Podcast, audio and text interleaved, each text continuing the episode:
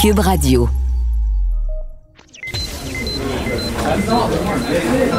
Silence. Veuillez vous lever. La cour présidée par l'honorable François-David Bernier est déclarée ouverte.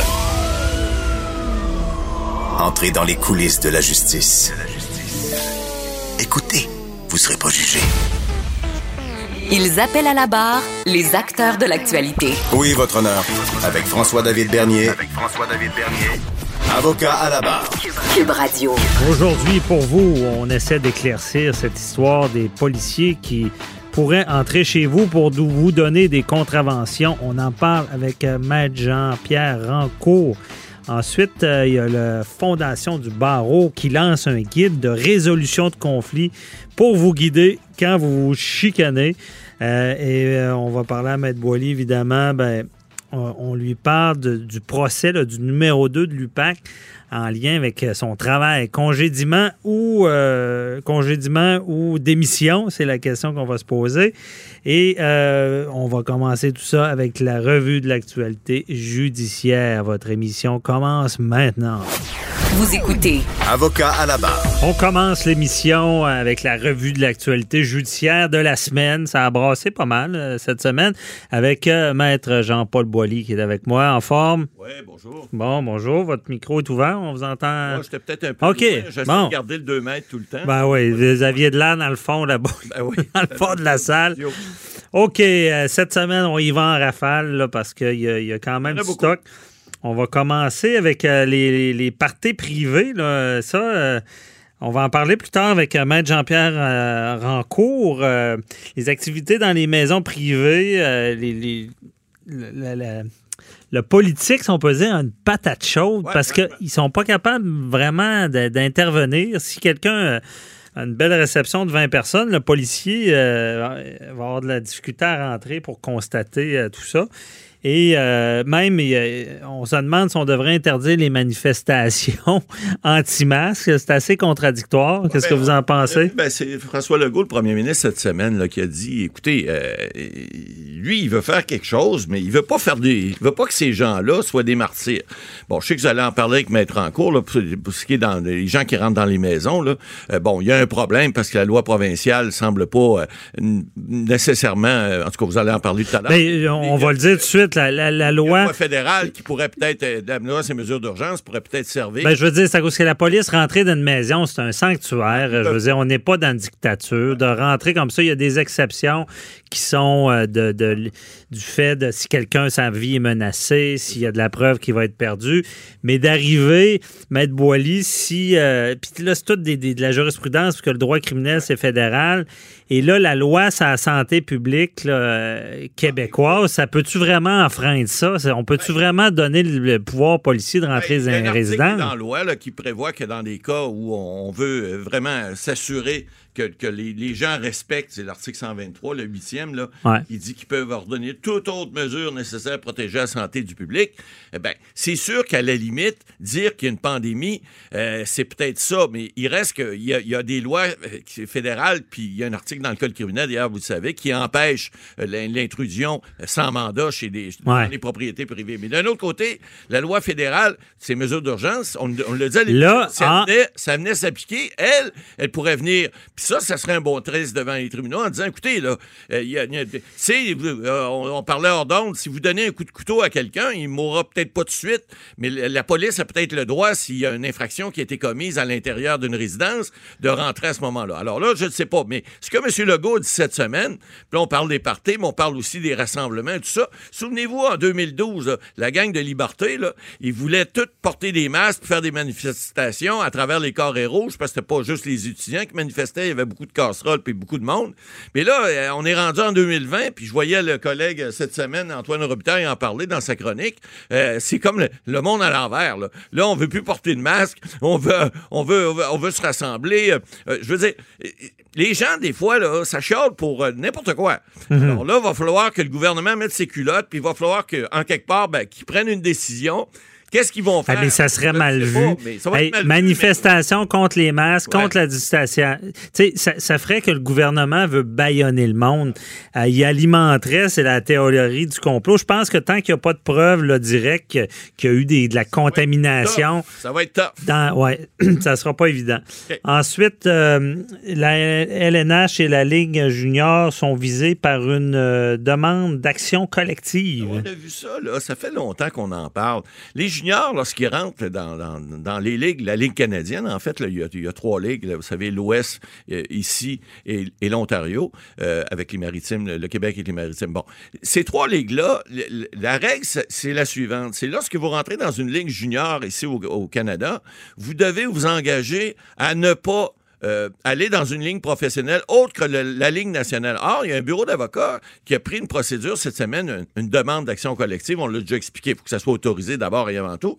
Il y a un des joueurs ontariens, qui, qui- un ancien joueur, qui réclame là, entre 150 et 500 000 par joueur. C'est un peu beaucoup, mais quand même, il reste que ce qu'ils veulent, puis ce qu'ils disent, il allègue, en vertu de la loi canadienne sur la concurrence, la Ligue nationale peut pas se lier avec les autres ligues. Parce que vous savez qu'il y a des ligues professionnelles mineures. La Ligue américaine de hockey en est une. La, la East Coast League, qu'on appelle la euh, euh, ECHL, ce sont des ligues professionnelles. Vous avez le semi-pro ici également au Québec, mais où on paie les joueurs pour jouer au hockey.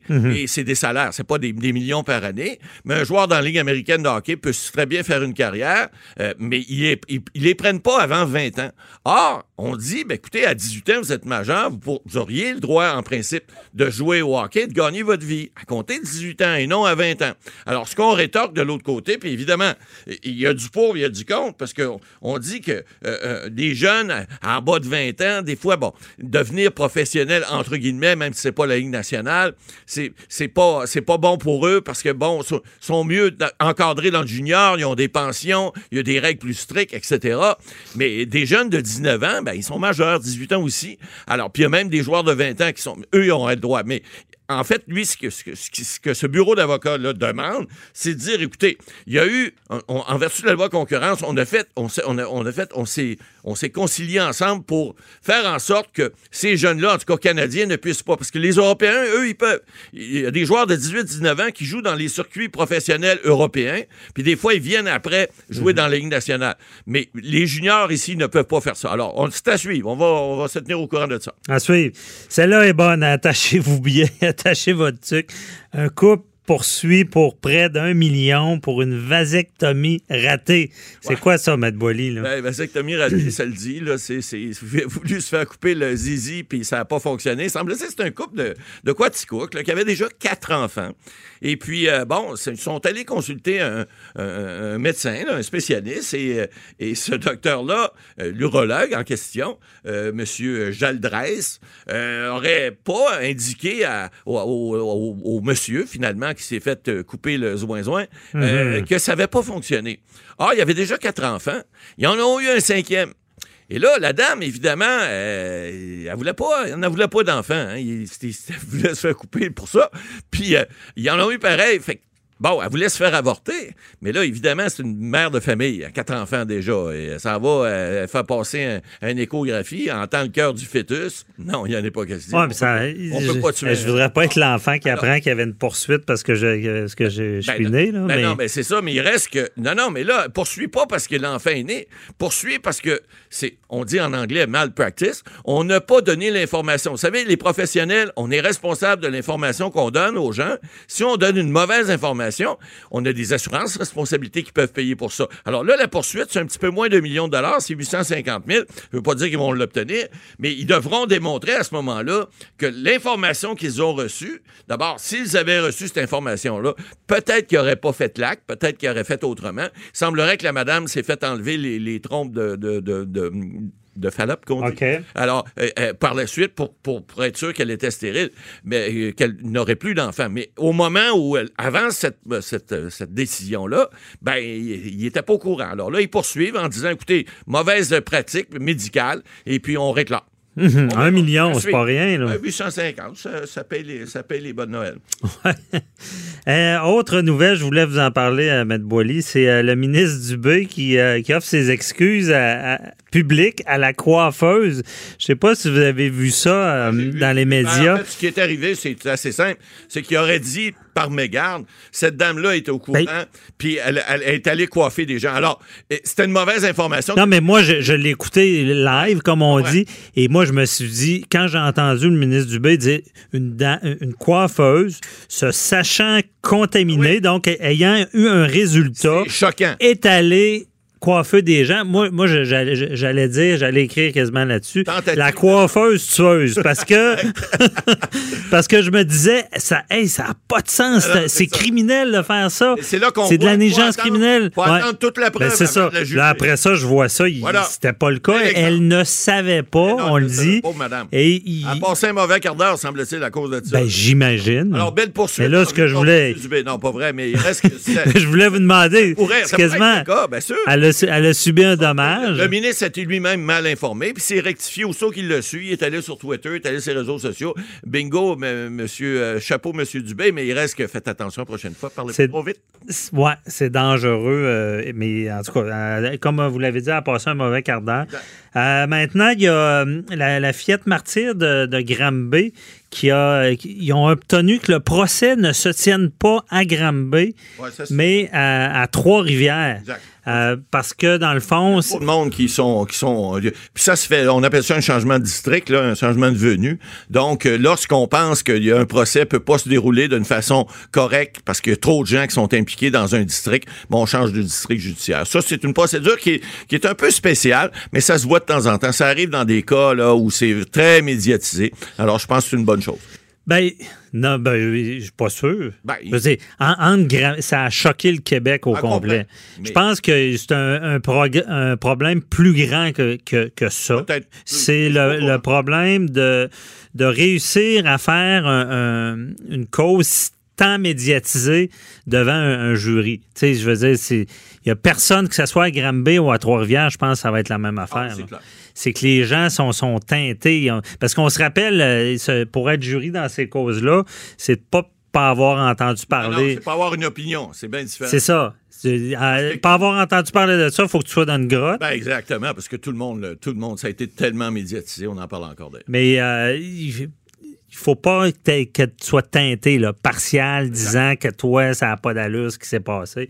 Mais ça, sera pas facile. La euh, sélection des jurés à, à faire la, la différence. Ça sera pas facile. Alors, on a le temps pour une petite vite euh, dernière. Euh, Il y a un Hells Angels se fait prendre à discuter de vendre, euh, de vendre des centaines de kilogrammes de cocaïne. Ben oui, lui, euh, effectivement, c'était un monsieur qui.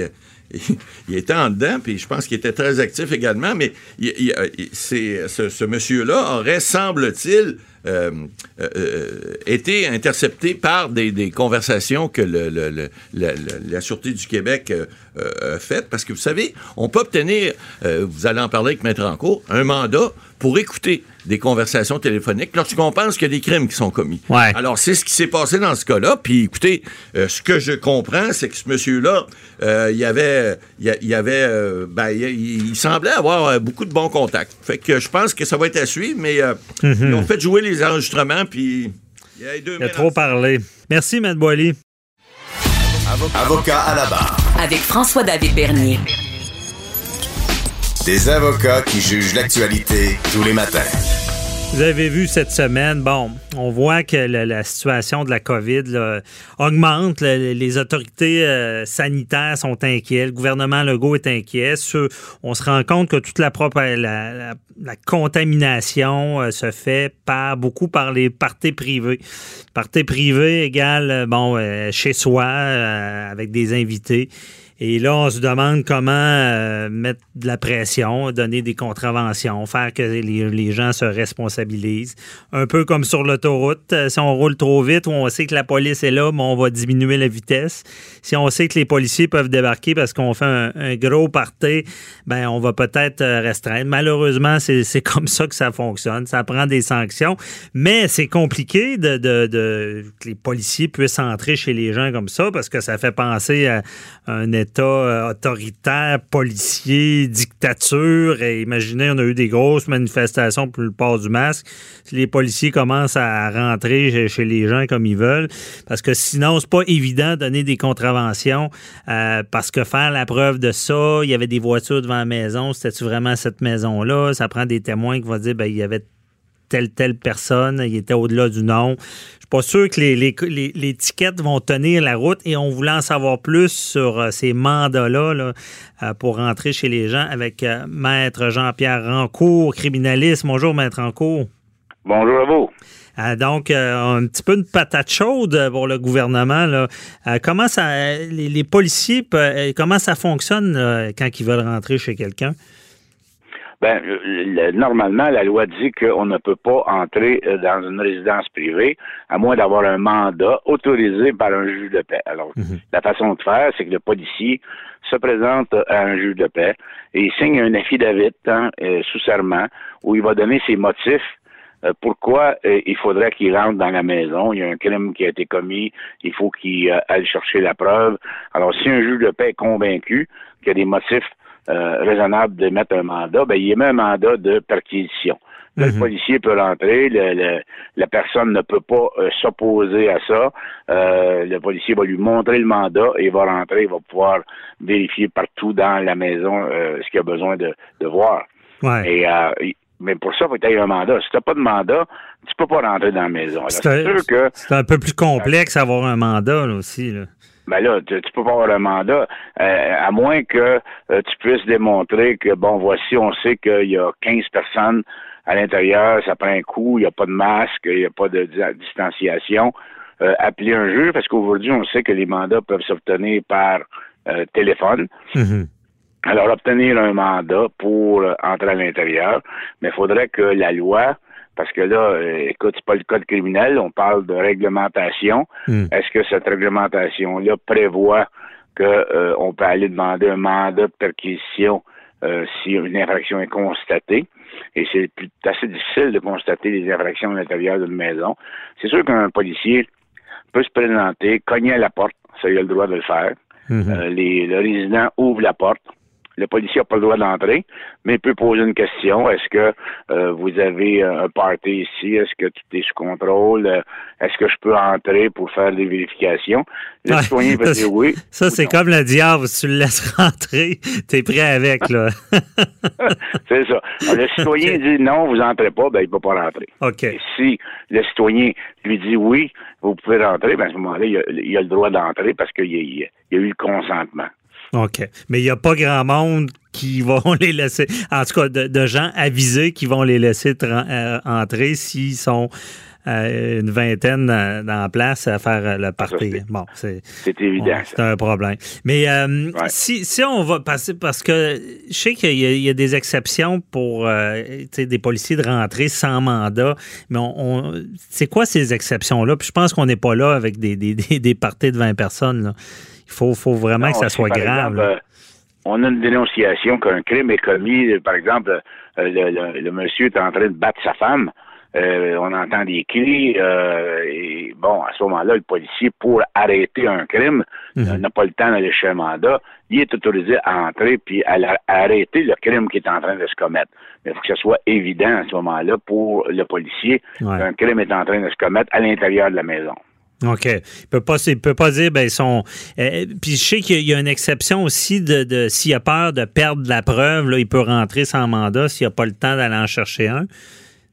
Oui, c'est ça. Dans le cas où, par exemple, on, soupçonne quelqu'un d'avoir commis un, crime, par exemple, euh, possession de stupéfiants, de cocaïne. OK. Et euh, là, à ce moment-là, on, a vu l'individu rentrer chez lui avec un sac et puis on n'a pas le temps d'aller chez un mandat, on entre, puis on va saisir le sac. Ça peut toujours se contester par les avocats de défense, mais c'est des exceptions où, euh, pour préserver la preuve, parce que là, à ce mhm. moment-là, si on n'entre pas immédiatement, peut-être que l'individu va flusher la tête des toilettes. Alors, euh, c'est pour ça qu'on peut le faire à ce Puis on, on, peut pas, je le dis quasiment à la blague, mais ça, ça pourrait pas être le cas de dire, ben, le policier, moi, j'ai pas le choix de rentrer en urgence parce que quand je vais revenir, il y aura plus un chat au party. Ça, c'est pas perdre la preuve, j'imagine. Oui, mais écoutez, c'est du droit nouveau parce que c'est un genre de réglementation assez, euh, assez, assez différent du code criminel. Alors, est-ce que oui, on pourrait, euh, mais je suis certain que s'il faisait ça, euh, puis que l'individu conteste, l'avocat de la défense va contester la, la, mhm. perquisition illégale. Ouais. Donc, c'est con. Puis à la base, j'imagine, tout ça est compliqué. Il va falloir que le gouvernement se creuse la tête pour trouver une façon de faire. Tu sais, je veux dire, sur l'autoroute, euh, si, si tu as un excès de vitesse, ils te donnent un ticket, puis tu n'es pas en état d'arrestation, il n'y a pas un mandat d'impliquer. Je veux dire, ça serait beaucoup trop compliqué à faire respecter.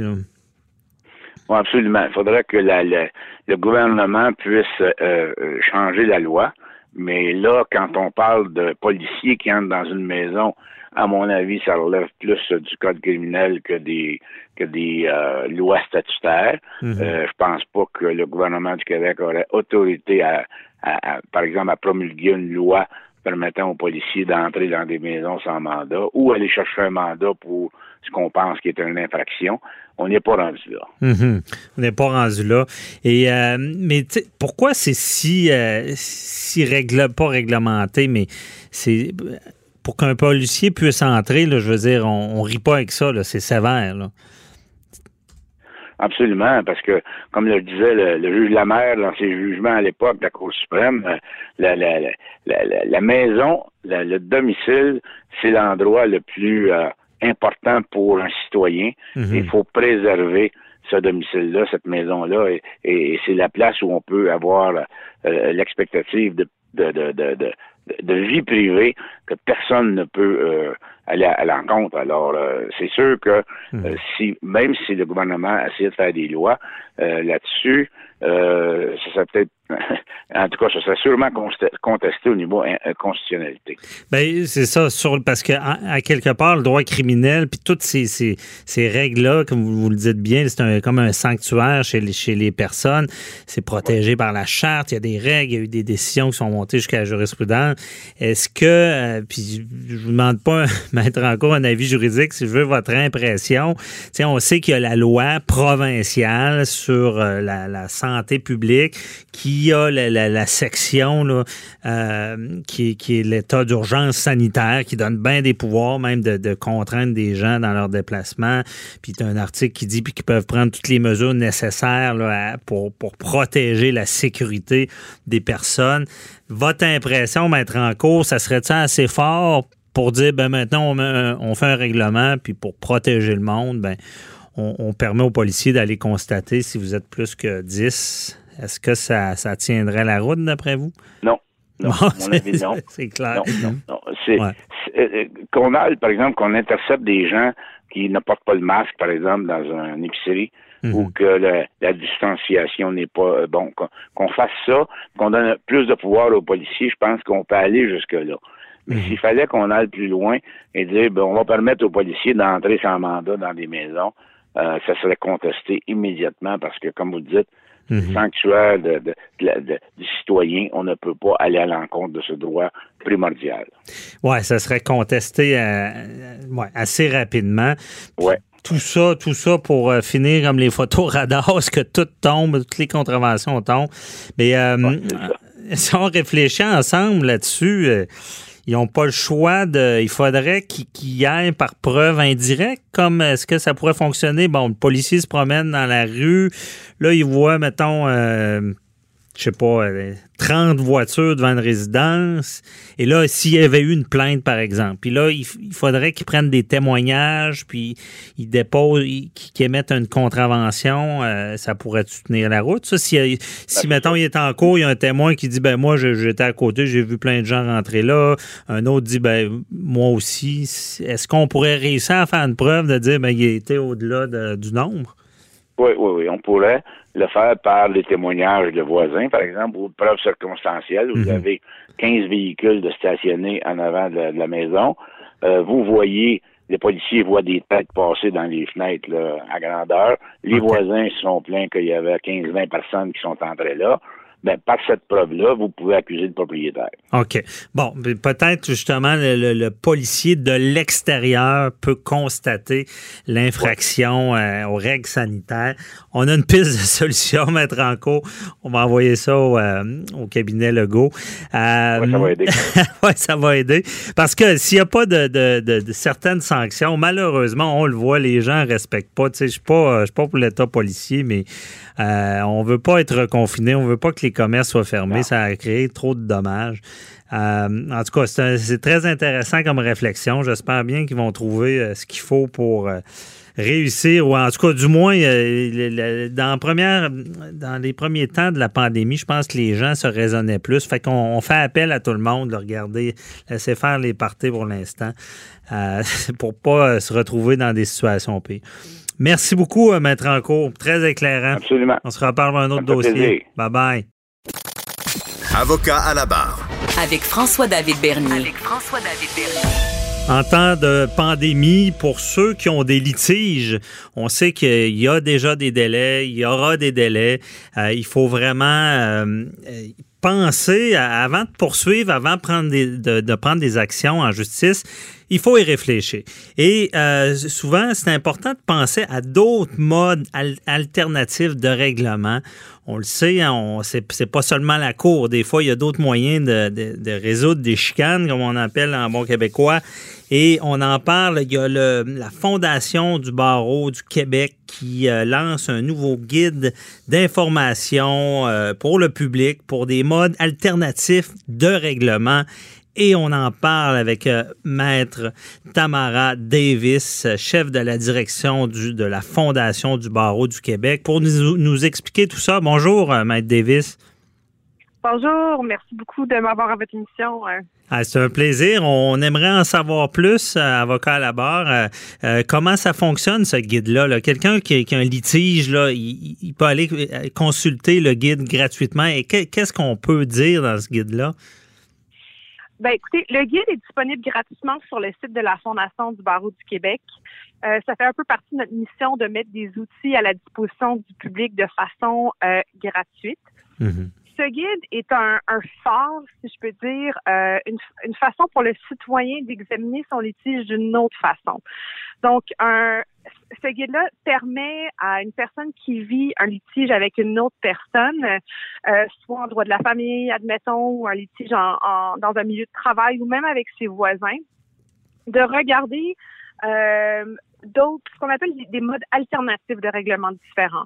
Donc, on pense à, la négociation ou à la médiation. C'est mhm. des, des, outils qui sont plus faciles euh, d'accès pour eux euh, que de se présenter nécessairement devant les tribunaux.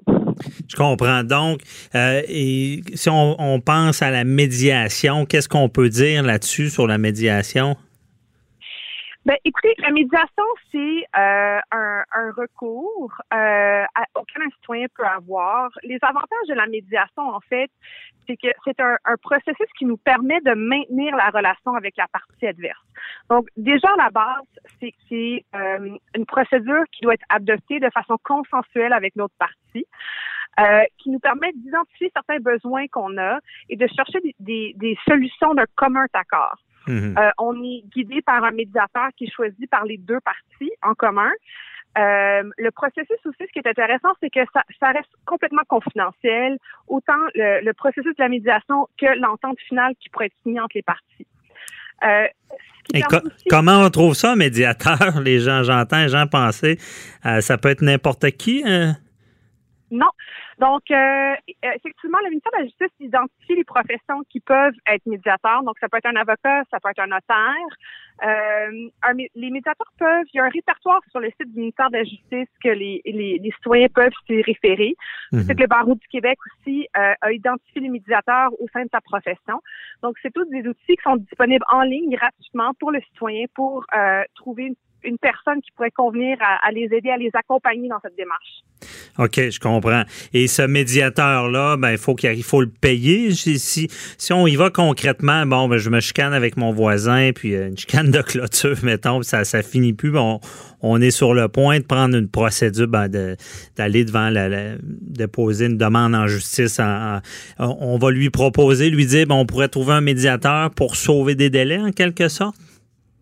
Oui, donc c'est sûr que, euh, on dit souvent que le temps, c'est de l'argent. Mhm. Euh, c'est euh, avoir recours à un, médiateur, c'est sûr que les délais sont beaucoup plus courts.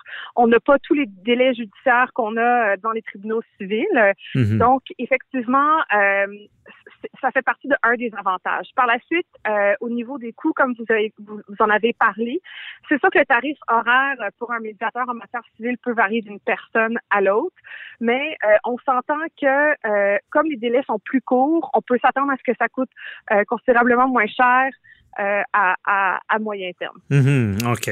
Et une fois qu'il rend sa décision, le médiateur, il faut, faut euh, l'écouter, comme on dit. On, peut-tu aller en appel de tout ça?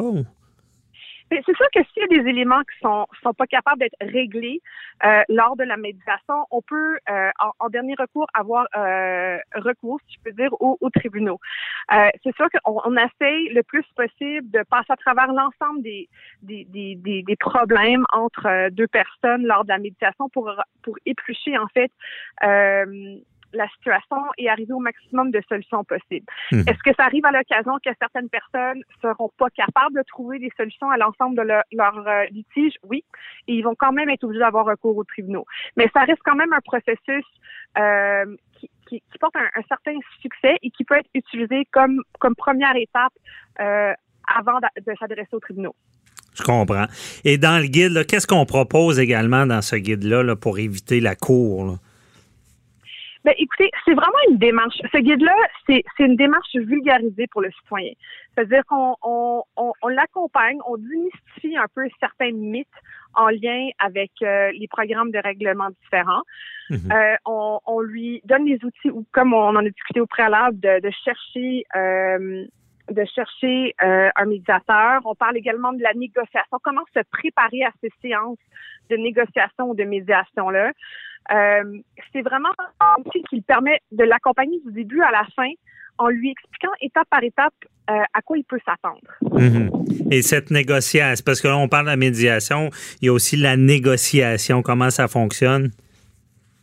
Ben, la négociation, c'est différent. C'est sûr que quand on parle d'une négociation, il y a différents types de négociations. Il y a une négociation régulière, il peut y avoir une négociation collaborative. Euh, c'est sûr que dans le cas d'une négociation, on se retrouve plus souvent avec un, gagnant et un perdant. Euh, dans une négociation collaborative, on essaie à ce que ça soit euh, vraiment gagnant-gagnant pour tout le monde. Mhm. Euh, c'est, encore une fois, ils peuvent être accompagnés par un professionnel ou ils peuvent tenter par eux-mêmes de, régler leurs différends en apprenant un peu les différentes tactiques de négociation. OK, ils peuvent, euh, mais ils peuvent être guidés euh, où ils s'adressent pour être guidés dans cette négociation-là? Ben, une négociation, s'ils veulent être guidés ou s'ils veulent être accompagnés, le citoyen peut, euh, peut s'adresser à son centre de justice à proximité, peut s'adresser à un notaire, peut s'adresser à un avocat, peut s'adresser à un médiateur. Euh, il y, a différents outils à la disposition du citoyen, euh, à une clinique juridique en particulier, que ce soit euh, justice pro bono, que ce soit Juripop. Mm-hmm. Euh, il y a différents, il y a différents endroits euh, qui sont possibles pour lui d'aller chercher cette ressource-là. OK. Et quand on entend souvent parler de l'ombudsman, c'est quoi ça? Un ombudsman? E, est-ce qu'il y a moins, on peut euh, régler des, des, des, euh, litiges avec ça ou? Euh, ce guide-là, en fait, ne traite pas spécifiquement d'un ombudsman. Des ombudsmen se retrouvent plus souvent au sein d'un hôpital ou d'une commission scolaire. C'est sûr que euh, l'ombudsman va, va, être appelé à trancher certains litiges. Ça, ne s'adresse pas directement à ce type de situation-là. OK, je comprends. Et euh, comment vous voyez ça? Quand, quand ces gens-là ont des litiges? Euh, c'est quoi les. Pourquoi on veut éviter les tribunaux? Ben, écoutez, c'est sûr que dans certaines circonstances, on peut pas les éviter, ok? Mm-hmm. Mais si, si on veut, on veut l'éviter, la plus-value, je vous dirais, c'est c'est quoi la relation que vous voulez entretenir avec l'autre partie? Si c'est un, un couple qui se divorce mais qui doit maintenir une relation pour le bien le bien-être de ses enfants, si c'est un employeur avec son employé qui veut maintenir à l'emploi son employé, si c'est c'est deux voisins qui, qui vont être obligés de cohabiter et se voir à tous les jours pendant les 10-15 prochaines années, Mhm. des fois, c'est, les règlements différents peuvent être des, des solutions intéressantes parce qu'ils sont appelés à travailler ensemble et trouver les solutions ensemble. Euh, aussi, c'est, ça leur permet de, de, de, de maintenir cette relation-là, mais aussi de ne pas éterniser le processus pour qu'ils pu- puissent continuer avec, avec leur vie et avec leur relation dans un délai qui est quand même assez raisonnable. Ouais, je comprends. C'est que des fois, les, tribunaux vont, laisser des, marques, des blessures qui sont difficiles à, surmonter par la suite, je comprends, entre les relations. Et euh, quand on entend souvent euh, la pire des ententes vaut, mieux que le meilleur des jugements, euh, est-ce qu'on croit à ça? Est-ce que c'est vrai, cette maxime-là? C'est vrai que j'ai déjà entendu ça. C'est sûr que j'encouragerais les parties à se faire entendre chacun de leur bord et de vraiment être à l'aise avec l'ensemble des solutions qui sont proposées. Euh, mais c'est sûr que si, si on est chacun à la base des solutions proposées, c'est sûr que ça va être meilleur qu'un jugement qui nous est imposé par une tierce partie Mhm. qui, qui, qui ne vit pas avec nous sur une base quotidienne. Ouais. Et euh, ce guide-là, ce que vous, parce que là, il est lancé depuis combien de temps? Ça fait deux semaines à peu près qu'il est lancé. On l'a lancé euh, en marge euh, de la clinique juridique euh, qui avait été organisée par le Jeune Barreau de Montréal en collaboration avec le Jeune Barreau du Québec et le Jeune Barreau des régions. Euh, il est disponible sur notre site Internet euh, gratuitement euh, depuis ce moment-là. Les gens peuvent le consulter en ligne ou le télécharger pour l'imprimer sans problème. OK. Et est-ce que vous, êtes capable, de, vous avez des statistiques? Est-ce que ça semble fonctionner? Est-ce que les gens semblent s'intéresser à ça? Euh, écoutez, c'est- sûr que je, vous rappelle que depuis 2016, euh, l'ensemble de la communauté juridique a, a l'obligation de considérer les règlements différents comme comme moyen pour régler un litige. Mhm. Euh, on n'a pas euh, de on n'a pas de, de statistiques en ce moment qui nous permettent de, de- de définir euh, clairement la, le taux d'utilisation. Euh, ni la réussite, parce que d'une part, les ententes qui sont conclues à la, à la, à la suite de ces, en- ces, ces, ces négociations, ces médiations-là sont plus souvent confidentielles qu'autre chose. C'est pas comme un jugement qu'on rend public. Mhm.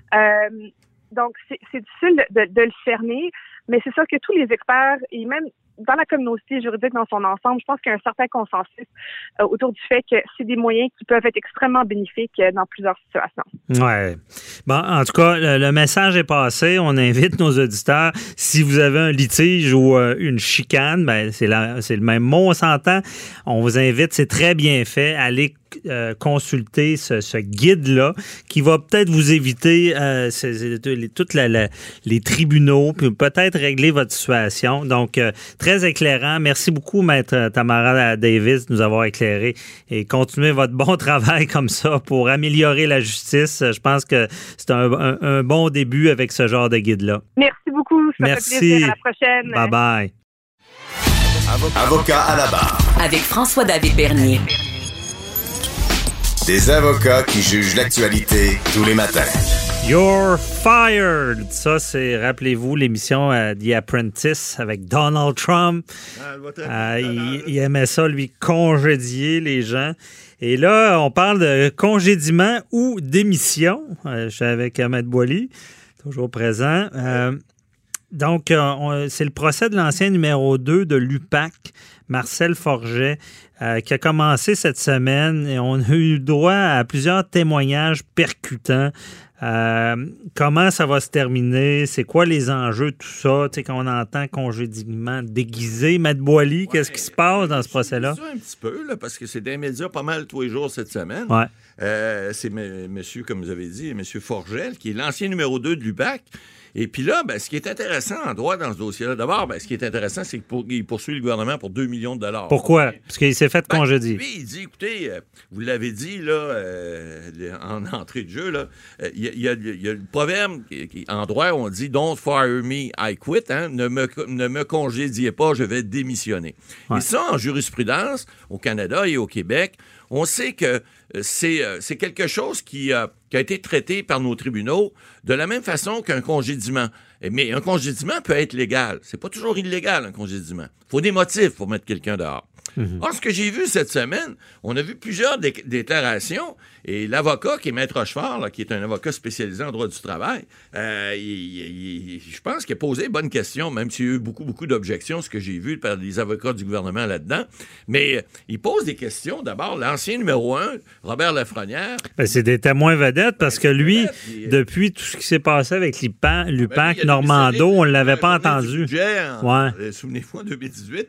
Et puis, euh, a, a- écoutez, il disait, ben, j'ai 65 ans, je, je- je- je voulais prendre ma retraite. Je voulais... Tu sais, tout ça a donné drôle. Dans le fond, dans ce procès-là, il a expliqué pourquoi il est parti. Ouais, ben, il a expliqué un peu, ben, il l'a pas dit vraiment, mais il l'a dit un peu ce bout des lèvres, il a surtout parlé de son ancien numéro 2, puis il a dit, écoutez, euh, son avocat, l'avocat de M. Forgest, a essayé de dire, lui faire dire qu'il avait, il avait pas démissionné, mais il était parti pour des raisons politiques.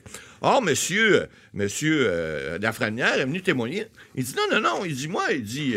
euh, je je l'ai pas forcé. Je lui ai dit juste si tu démissionnes pas, on va te tasser. Hey, c'est un petit peu, euh, c'est un petit peu, c'est un petit peu euh, pe- euh, tendancieux tant qu'à moi.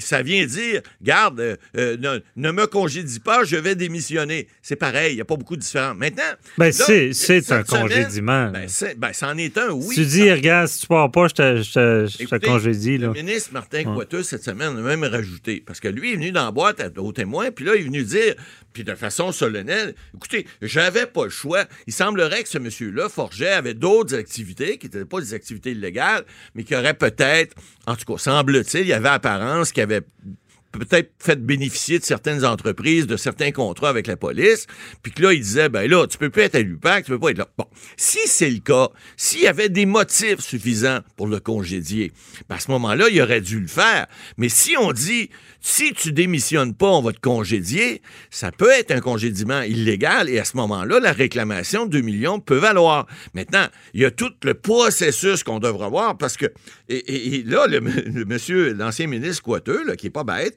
il est venu dire, moi, euh, euh, il y a des gens de mon cabinet qui ont, il aurait, semble-t-il, son chef de cabinet lui aurait fait passer un message. Il dit, euh, il dit, euh, écoute, dis-lui que, passe-lui le message qu'on le largue de toute façon s'il ne quitte pas lui-même. C'est le chef de cabinet ou c'est le responsable des coms du cabinet du ministre qui dit ça. C'est comme un, il y a comme un message clair, tu sais, je veux dire, votant parce que sinon on va te mettre dehors. Mais si, là, ils font, ils, ils font ça en se disant, ben, pour son honneur, ça va être mieux s'il Ben, ouais, il s'il va- démissionne Ben, savez, que si on le congédie. Ben, lorsque, c'est, lorsque tu congédies quelqu'un, faut que tu donnes des motifs. Puis évidemment, il y a les médias qui posent des questions, puis des fois, ils posent des bonnes questions. Et alors, ces gens-là sont dans l'embarras. Lorsqu'ils démissionnent, vous savez, euh, M. Lafrenière démissionnait aussi. Il n'y a pas personne qui a connu vraiment les raisons. Oui, il y a eu les ratés de l'affaire Guy il y a eu les ratés de l'UPAC, il y a eu les ratés de, de, de, de- de paquets de, dossiers où on disait, ben là, ça marche pas à l'U- à l'UPAC. Euh, L'unité permanente anticorruption, euh, ils font pas la job. Bon, il y a eu plusieurs, il y a eu plusieurs, entre guillemets, procès d'intention.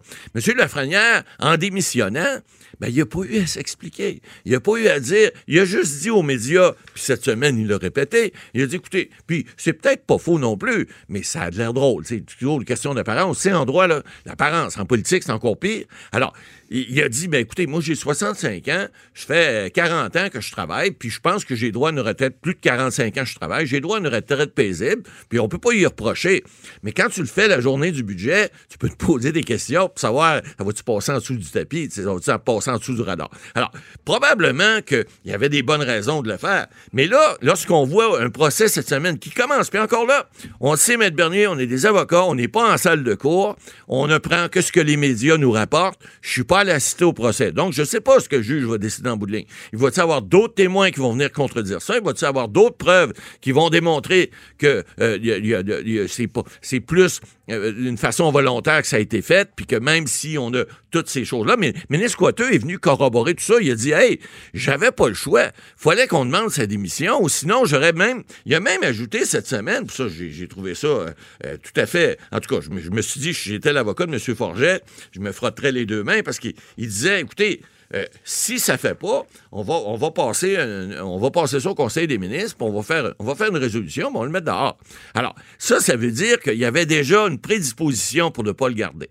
Mais Mais pourquoi il voulait le mettre dehors euh, tant que ça? ben, c'est On ce que je sait-tu? expliqué tout à l'heure. Il y, a, il y a eu, des, des- semble-t-il, des firmes avec lesquelles ce monsieur-là, Forget, faisait affaire, puis il donnait des contrats, euh, la, la police donnait des contrats à ces firmes-là. Ok. est-ce que ça a été prouvé ou pas? Je ne le sais pas. Encore là, je ne suis pas au procès.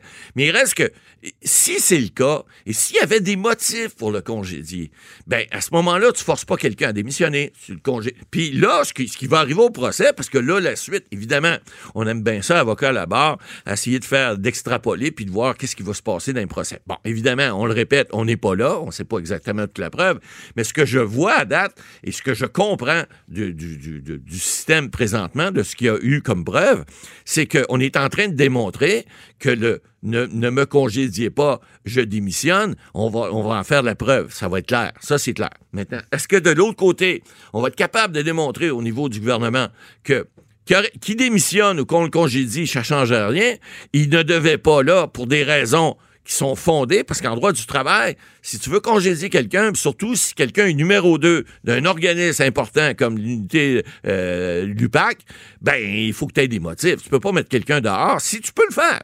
J'ai agi comme juge arbitre pendant 19 ans sous le Code canadien et j'ai toujours dit un employé, tu jamais obligé de le garder. Sauf que si tu veux le mettre dehors, ben il va falloir que tu le payes. Alors, si tu veux congédier quelqu'un puis tu n'as pas de motif suffisant, ben tu peux lui donner un an, deux ans de salaire. Ça s'est déjà vu.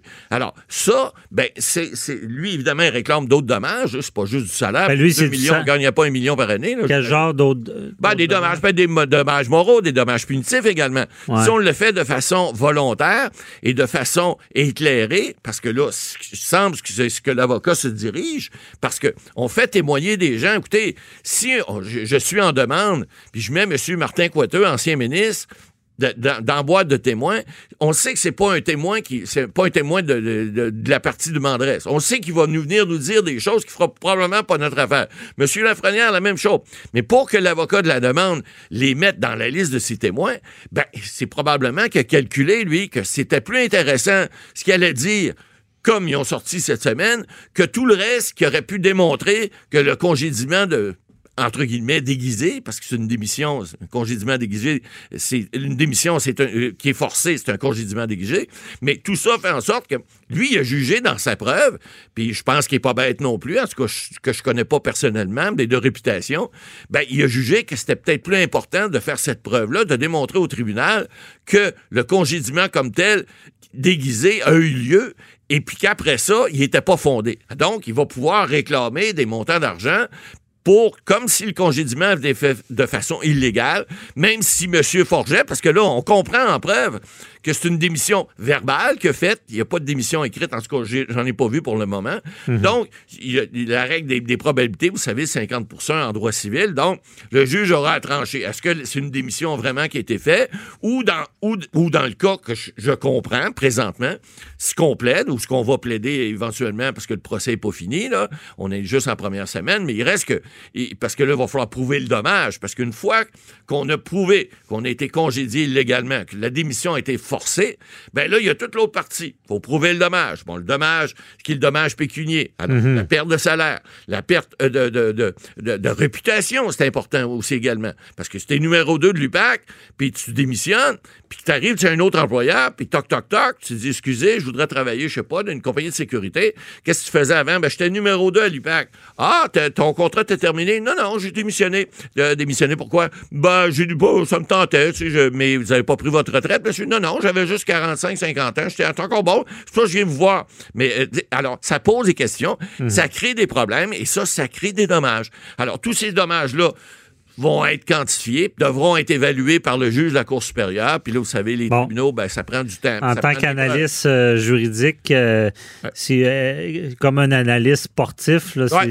qu'est-ce qui, qui va arriver? L'ajoute, ben moi, je... Si. mon- mon- mon- Vous allez vous pencher pour Je qui? vais Là? faire mon, mon, mon Yvon Penneau, là, je vais essayer de savoir le, le- le score final de la partie, mais il reste que tu peux pas nécessairement dire que le gouvernement a tort ou raison au moment où on se parle. Mais il reste que on dit en anglais chances are, à date, là, les chances sont bonnes du côté du, demandeur, puisque cette semaine, ce que j'ai vu cette semaine, puisque je connais de ce dossier-là pour le moment, il semble vraiment que c'est un congédiement déguisé. Il semble que la démission a été à tout le moins euh, euh, forcé et fortement recommandé. Hein? Quand on dit à quelqu'un, si tu démissionnes pas, je te mets dehors, c'est tout comme. Alors moi, je pense que là-dessus, mais maintenant, est-ce que le dommage va être prouvé? Est-ce qu'on va être capable de réclamer 2 millions? À suivre avec intérêt? À suivre, on comprend vos prédictions. Merci, Matt Boily. Cube Radio.